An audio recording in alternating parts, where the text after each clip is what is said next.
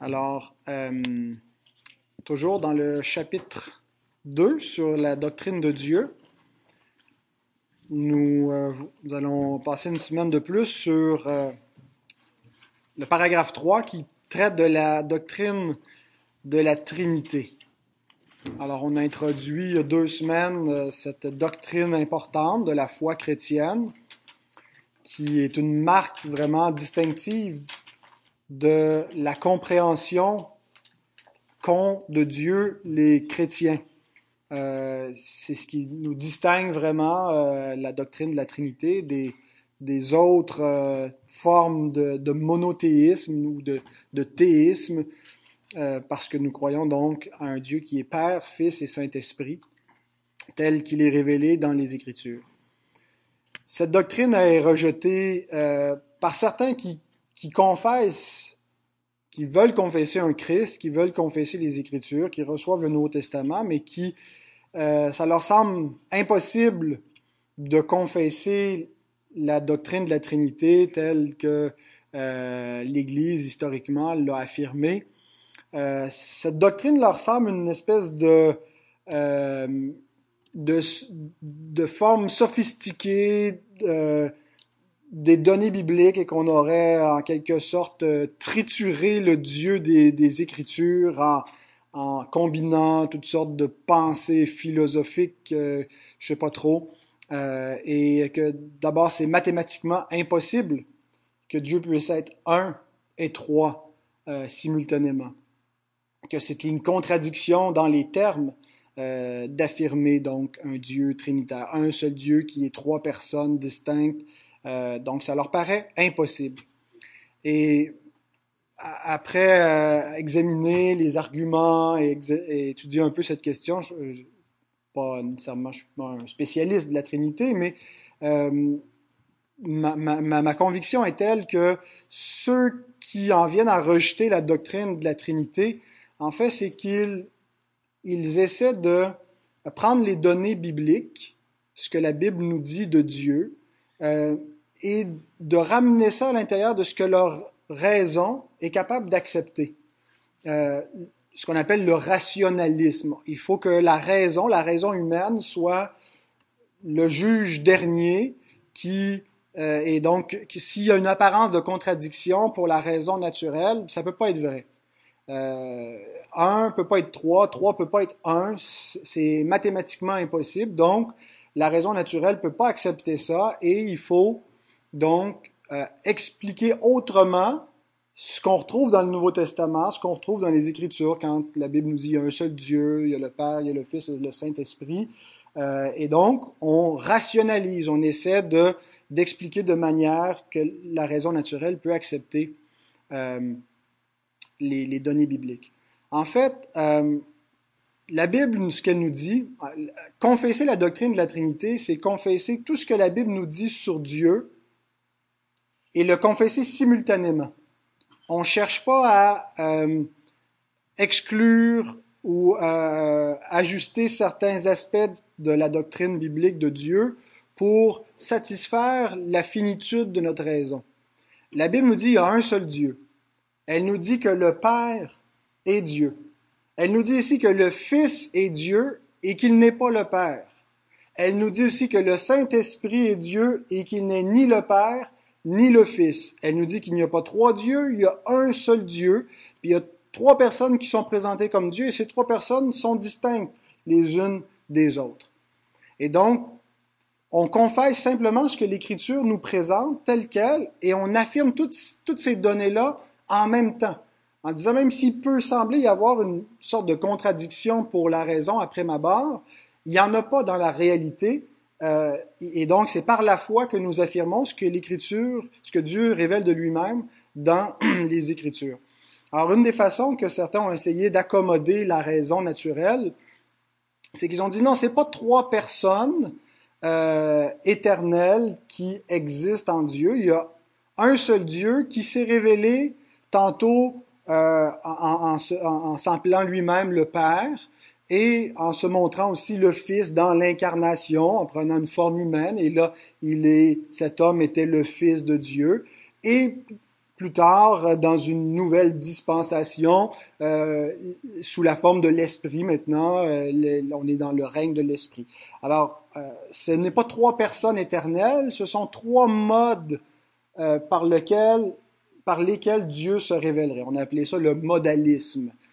donc, c'est pas trois personnes éternelles, c'est trois modes distincts. Et donc, c'est reconnu comme une, une hérésie, quelque chose qui a été rejeté. D'autres disent non, il y a vraiment trois personnes euh, qui sont là, trois personnes distinctes. Euh, le Fils, quand il était sur la terre, parlait au Père qui était au, ciel, et donc euh, c'était pas un mode distinct, c'était deux personnes distinctes. Mais comme il y a un seul Dieu, c'est vraiment le Père qui a la pleine divinité, tandis que les autres ont une, forme de divinité, mais subordonnée. Alors, on appelait ça le subordinationnisme, euh, donc, ou le trithéisme. Donc, il y aurait trois dieux ou, des dieux subordonnés. il y a une unité entre eux, mais c'est pas trois personnes éternelles qui sont pleinement Dieu, chacune des trois. Euh, ça aussi, c'est une, une, hérésie. Si on lit la façon que notre confession affirme la doctrine, vous allez voir que c'est bien différent que le modalisme ou le trithéisme ou euh, quelque autre forme euh, rationnelle qui, qui tente d'expliquer les données bibliques. Alors, la Trinité est ceci. Euh, c'est dans le chapitre 2, paragraphe 3. Dans cet être divin et infini, il est trois subsistances. La Confession a préféré le mot subsistance au mot personne parce que le mot personne, à, l'époque, tendait vers le trithéisme. On les sépare. C'est trois êtres divins euh, séparés. Mais donc, trois subsistances euh, ça se rapproche du, du, grec là, chez les, dans les conciles où on avait les, les hypostases. Là, c'est pas un mot qu'on, qu'on connaît, c'est un mot technique, là, mais donc trois personnes, on ça, ça, pourrait être valide si on définit ce qu'on veut dire. Le Père, la parole ou le Fils et l'Esprit Saint, qui sont d'une seule substance, c'est-à-dire d'une seule divinité, une seule, euh, euh, un seul être divin d'une seule substance, puissance et éternité. Chacun possède toute l'essence divine, et cependant l'essence n'est pas divisée. Un peu plus bas, elle dit, les trois sont infinis, sans commencement, mais sont un seul Dieu. Donc, chacun, tout ce qu'on a vu sur Dieu, sur ses attributs, sur le fait qu'il est atemporel, qu'il est éternel, sans commencement ni fin, s'applique aux trois personnes pleinement. Euh, et on ne dit pas qu'il y a trois dieux, il n'y a pas de division dans l'essence divine, un seul Dieu, mais qui est trois personnes. Donc, euh, les trois sont infinis sans commencement, mais sont un seul Dieu qui ne doit pas être divisé selon la nature ou l'être, mais distingué selon les propriétés particulières. Donc, on ne divise pas, mais on distingue. Il n'y a pas de confusion. Le Père n'est pas le Fils, le Fils n'est pas l'Esprit. Il y a une distinction, c'est trois personnes distinctes, mais on ne peut pas les séparer. Et on va voir euh, comment comprendre cela. Euh, donc, on les distingue selon les propriétés particulières qui se révèlent dans leurs relations personnelles et mutuelles. Ces distinctions-là viennent pas de déduction philosophique euh, de, de, la raison humaine qui essaie de comprendre. C'est simplement les, les, relations qui nous sont présentées dans les Écritures, où on voit des relations intertrinitaires où on voit que Dieu est en conseil avec lui-même. On voit une relation entre le Père, le Fils, l'Esprit, et donc on fait des distinctions sur la base de ce que Dieu révèle de lui-même. Alors ce paragraphe-là que je viens de lire de notre confession est, est très très très chargé théologiquement. En fait, c'est des siècles de réflexions qui sont mis en capsule, en quelques phrases, qui résument beaucoup de débats théologiques et de précisions pour essayer d'affirmer ce que la Bible dit sans en dire plus et sans en dire moins. Euh, et donc, pour expliquer comment Dieu peut être un et trois à la fois, les théologiens ont euh, utilisé un concept théologique. Vous aimez les grands mots, je vous en donne deux qui veulent dire la même chose. Euh, ils ont utilisé un concept qu'on appelle la péricorèse. Levez la main, vous avez déjà entendu ce mot-là ou la circumine-session. La circumine-session ou la péricorèse. Euh, on pourrait changer notre nom d'église, s'appeler l'Église réformée baptiste de la péricorèse ou de la circumine-session. À Montréal, ils veulent s'appeler l'Église réformée baptiste de la Trinité. Alors, on va, on va les surpasser dans notre, alors, en fait, premier, les deux mots veulent à peu près dire la même chose. Le premier vient du grec, l'autre du latin. Euh, alors, qu'est-ce que c'est la péricorèse et la circumcision? Laissez-vous pas déconcentrer par les grands mots, puis ça veut rien dire. Euh, c'est très utile pour comprendre comment Dieu est un et trois à la fois. Euh, donc, ces concepts-là de péricorèse ou de circumcision réfèrent à l'interpénétration d'éléments distincts mais inséparables. La co-inhérence, des choses qui, cohabitent ensemble, qui sont distinctes, qui sont pas la même chose, mais euh, qui peuvent pas être séparées dans, dans, dans leur existence. Par exemple, Jésus-Christ est-il divin ou humain?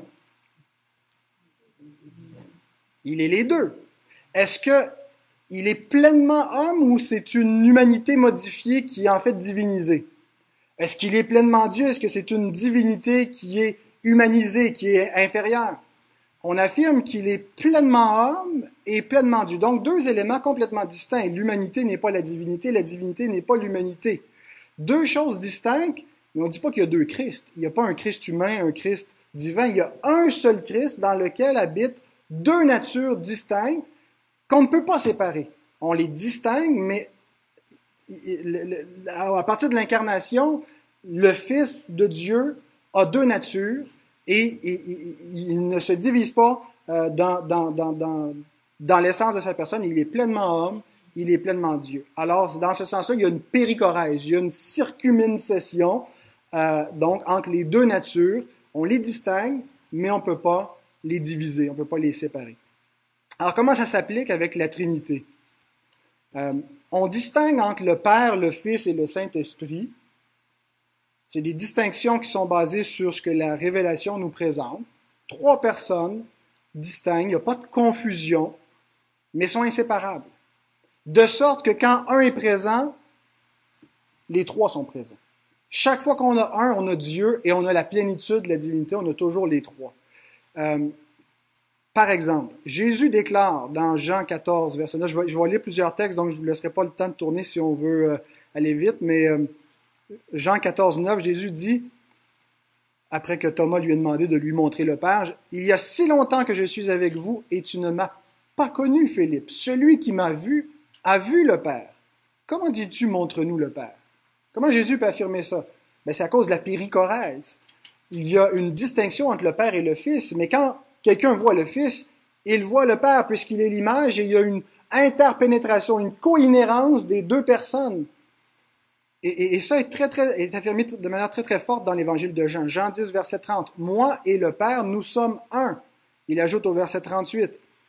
Euh, il dit, je fais ces œuvres euh, pour que vous croyiez, que vous sachiez, que vous reconnaissiez que le Père est en moi et que je suis dans le Père. Il y a une distinction, mais il y a une co-inhérence. Euh, Jean 14, 10 et 11. Ne crois-tu pas que je suis dans le Père et que le Père est en moi? Les paroles que je vous ai dites, je ne les dis pas de moi-même, et le Père qui demeure en moi, c'est lui qui fait les œuvres. Croyez-moi, je suis dans le Père et le Père est en moi. Croyez du moins à cause de ses œuvres. Au verset 20 toujours dans le même chapitre. En ce jour-là, vous connaîtrez que je suis en mon Père et que vous êtes en moi, que je suis en vous. Et euh, Jean 17, 21, euh, dans la prière sacerdotale, Christ prie afin que tous soient un comme toi, Père, tu es en moi, et comme je suis en toi, afin qu'eux aussi soient un en nous, pour que le monde croit que tu m'as envoyé. Alors l'unité divine, l'unité trinitaire, est le modèle pour l'unité, et ce sera le, thème de, la semaine prochaine, si Seigneur le permet, euh, la dimension plus pratique, applicable de la doctrine de la Trinité. L'Esprit est un également. Euh, l'emphase est mise entre le Père et le Fils, mais on le voit aussi, par exemple, dans Romains 8 au verset 9. Euh, Paul dit, Pour vous, vous ne vivez pas selon la chair, mais selon l'Esprit. On vit selon l'Esprit, selon le Saint-Esprit, on est conduit par l'Esprit. Si du moins l'Esprit de Dieu l'Esprit du Père. Souvent, euh, le, terme Dieu désigne spécifiquement le Père dans, le Nouveau Testament, quand il est mis en, distinction avec le Fils. Quand on dit par exemple Dieu, le Fils de Dieu, donc c'est pas que le, Fils de Dieu n'est pas Dieu, mais c'est que Dieu ici réfère au Père, parce qu'il y a un ordre aussi dans la Trinité. Euh, c'est le Père, le Fils et le Saint-Esprit, et c'est dans cet ordre éternel. On va voir pourquoi l'ordre est pertinent. Euh, mais donc, l'Esprit de Dieu habite en vous. Si quelqu'un n'a pas l'Esprit de Christ, il ne lui appartient pas. Donc, l'Esprit, c'est l'Esprit de Dieu, qui est aussi l'Esprit de Christ. Alors, euh, ils ne font qu'un. Jean 14, verset 16, il dit, Moi, c'est Jésus qui parle, je prierai le Père, donc il s'adresse à une autre personne, et il vous donnera un autre consolateur, afin qu'il demeure éternellement avec vous. Donc Jésus identifie, on a trois personnes qui sont identifiées. Moi, Jésus qui parle, qui prie le Père et qui donne un autre consolateur, l'Esprit euh, euh, éternel que le monde ne peut recevoir. Et dans le même chapitre, il dit, si quelqu'un m'aime, il gardera ma parole, moi et le Père, euh, et mon Père l'aimera, nous viendrons à lui et nous ferons notre demeure chez lui. Comment est-ce que le Père et le Fils habitent dans les croyants? Par le Saint-Esprit qui nous est donné. Euh, et Jésus lui-même affirme, toujours dans le même chapitre, versets 17 à 18, Jean 14, 17 et 18, euh, il dit, je ne vous laisserai pas orphelins. Euh, et il dit qu'il va nous donner Comment est-ce qu'il va être avec nous? Par l'esprit de vérité que le monde ne peut recevoir, parce qu'il ne le voit pas, il ne le connaît point. Mais vous le connaissez car il demeure avec vous et il sera en vous. Je ne vous laisserai pas orphelin, je viendrai à vous. Donc Christ est en nous. Le Père est en nous. Par quel moyen? Par le, ministère du Saint-Esprit, qui est une personne distincte dans la Trinité, mais en raison de l'unité divine, de l'interpénétration des trois personnes de la Trinité, quand on en a un, on a, les trois. C'est pour ça que si quelqu'un rejette le Fils, il rejette le Père. Si quelqu'un, Jésus dit ça, celui qui me rejette, rejette celui qui m'a envoyé. Jean affirme, si quelqu'un n'a pas le Fils, il n'a pas le Père non plus. Alors ça s'applique à, à l'être divin, à Dieu dans son essence, mais ça s'applique aussi aux œuvres que Dieu fait. Par exemple, l'œuvre de la création qui est attribuée à un seul créateur, euh, n'avez-vous pas lu que le Créateur au commencement fit l'homme et la femme, Matthieu 19.4, un seul Créateur, souvent euh, c'est attribué plus spécifiquement comme l'œuvre du Père, mais le Fils est créateur. Jean 1.3, toutes choses ont été faites par elle, la parole, et rien de ce qui a été fait n'a été fait sans elle. Colossiens 1.16 nous dit qu'en lui ont été créées toutes les choses qui sont dans les cieux, sur la terre, les visibles, les invisibles, trône, dignité, domination, autorité. Tout a été créé par lui et pour lui. Il y a un seul créateur. Euh, et, pourtant, il y a plus d'une personne qui est présentée comme euh, agent de la création. Même chose dans Hébreu 1-2. Euh, Dieu, dans ses derniers temps, nous a parlé par le Fils qu'il a établi héritier de toutes choses, par lequel il a aussi créé le monde. Alors, il y a une distinction. Dieu a créé le monde il l'a créé par le Fils. Mais il y a un seul créateur. L'Esprit aussi participe à la création, on le voit au début dans Genèse 1-2, la terre est informe et vide, il y avait des ténèbres à la surface de l'abîme, et l'Esprit de Dieu se mouvait au-dessus des eaux. Ensuite, Dieu parle, on a donc l'Esprit, on a la parole, euh, on voit dans Psaume 104, verset 30 aussi, euh, le, verbe créer euh, aux choses existantes est, appliqué à l'Esprit, qui nous dit qu'il envoie son souffle, mais c'est le mot Esprit, le Rua, ils sont créés. La rédemption, qui est l'œuvre du Fils, dans plusieurs passages, Hébreu 9, 12, euh, qui nous dit qu'il nous a rachetés par son propre sang, il a obtenu une rédemption éternelle. Mais ce n'est pas l'œuvre du Fils tout seul, parce qu'il y a une péricorèse dans, la Trinité divine. Et c'est pour ça que nous lisons dans 2 Corinthiens 5, 19, Dieu était en Christ, réconciliant le monde avec lui-même en n'imputant point aux hommes leurs offenses, et il a mis en nous la parole de la réconciliation. Alors, L'Esprit aussi, l'Esprit qui vient sur le Christ au début de son ministère de rédemption, à son baptême, qui descend sous la forme d'une colombe, euh, et euh, qui ressuscite Christ d'entre les morts, donc qui est un point central dans la rédemption, la résurrection. La sanctification, qui est l'œuvre de l'Esprit, on voit aussi qu'on est sanctifié dans le Christ. Euh, c'est le Père aussi qui opère notre sanctification d'après d'autres textes. Alors je passe rapidement pour montrer que c'est pas seulement dans l'essence, dans la personne de Dieu, où il y a une, une, une, péricorèse, c'est le meilleur mot, que, c'est le mot le plus précis, mais c'est aussi dans les œuvres. Ce que le Père fait, le Fils fait. Ce que le Fils fait, le Père le fait, l'Esprit et ainsi de suite. Il y a des distinctions, il y a des choses qui sont propres. Le Père n'est pas mort sur, sur la croix, c'est le Fils dans sa nature humaine, c'est pas la nature divine qui est morte, c'est le Fils en tant qu'homme qui a été maudit pour l'homme, mais euh, Dieu était avec son Fils pour réconcilier le monde avec lui-même. Donc, il y a des distinctions, il y a des œuvres qui sont propres, mais on ne peut pas séparer la Trinité, euh, on peut distinguer seulement. Et c'est pour ça, donc, notre salut, qui est une œuvre trinitaire, Éphésiens 1, euh, 3 à 14, nous montre distinctement dans les versets 3 à 6 l'œuvre du Père, les versets 7 à 12 l'œuvre du Fils, les versets 13 à 14 l'œuvre de l'Esprit. Et c'est pour ça que nous sommes baptisés au nom du Père, du Fils et du Saint-Esprit. Euh, donc, on ne baptise pas seulement au nom de Jésus, mais euh, dans un nom trinitaire. Et donc, c'est vraiment avec ce concept de la péricorèse ou la circuminisation que on comprend ce qu'on a affirmé dans notre confession de foi. C'est-à-dire que chaque personne de la Trinité possède toute l'essence divine et cependant l'essence n'est pas divisée. Il ne faut pas se représenter la Trinité comme le Père est un tiers de la divinité, le Fils est un tiers, puis le Saint-Esprit est l'autre tiers, et les trois ensemble, ça forme la totalité de la divinité. Chacun possède pleinement l'essence divine et tous les attributs divins. Tout quand on parle de l'essence divine, on veut dire tout ce que euh, Dieu est. Son éternité, son omniprésence, son omnipotence. Tout ça est possédé distinctement par chacune des personnes de la Trinité. Pourtant, l'essence n'est pas divisée. Elle est une. Et la meilleure illustration que j'ai vue pour comprendre ce concept-là, c'est celle d'un cube tridimensionnel. Un cube qui a trois dimensions, euh, j'aurais dû en imprimer un pour vous le montrer, mais un cube qui est en, trois dimensions avec des côtés euh, égales, chaque côté égal, il y a merci, il y a une interpénétration de la hauteur, de la largeur et de la profondeur, n'est-ce pas? Ce sont trois choses distinctes cependant.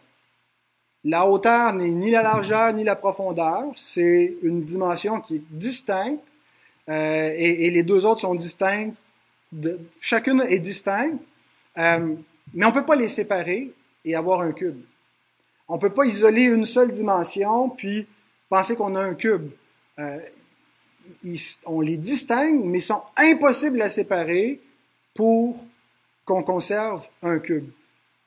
Et chacun n'est pas non plus, chacune des dimensions n'est pas le tiers du cube. La hauteur comble complètement l'espace du cube.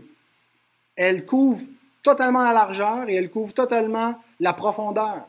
Et de même que la largeur couvre la hauteur et, la profondeur et ainsi de suite, toutes les, les dimensions s'interpénètrent. Il y a une co-inhérence. C'est une circuminisation. Trois choses distinctes qui qui peuvent pas se séparer et qui, qui, qui sont pleinement égales, qui, qui cohabitent comme ça ensemble. Et donc, c'est une analogie qui est imparfaite parce qu'on prend un objet fini puis on l'applique à un être infini, mais ça aide à comprendre que le Père, le Fils et le Saint-Esprit sont trois personnes distinctes mais inséparables. Que chacune possède toute l'essence divine et que l'essence divine est indivisée. Euh, et donc, ce qui est euh, géométriquement vrai du cube et éternellement et ontologiquement vrai de l'être de Dieu. Alors, voilà euh, un peu plus pour comprendre comment Dieu peut être un et trois à la fois, sans qu'il y ait de contradiction. Euh, et, en fait, tout cela n'est pas une espèce d'élaboration intellectuelle, rationnelle. On prend simplement les données bibliques et on doit reconnaître qu'elles nous présentent qu'il y a un seul Dieu, et elle nous présente trois personnes comme étant Dieu, euh, et, et, elle les distingue, mais elle les affirme pleinement dans leur, leur, euh, leur divinité.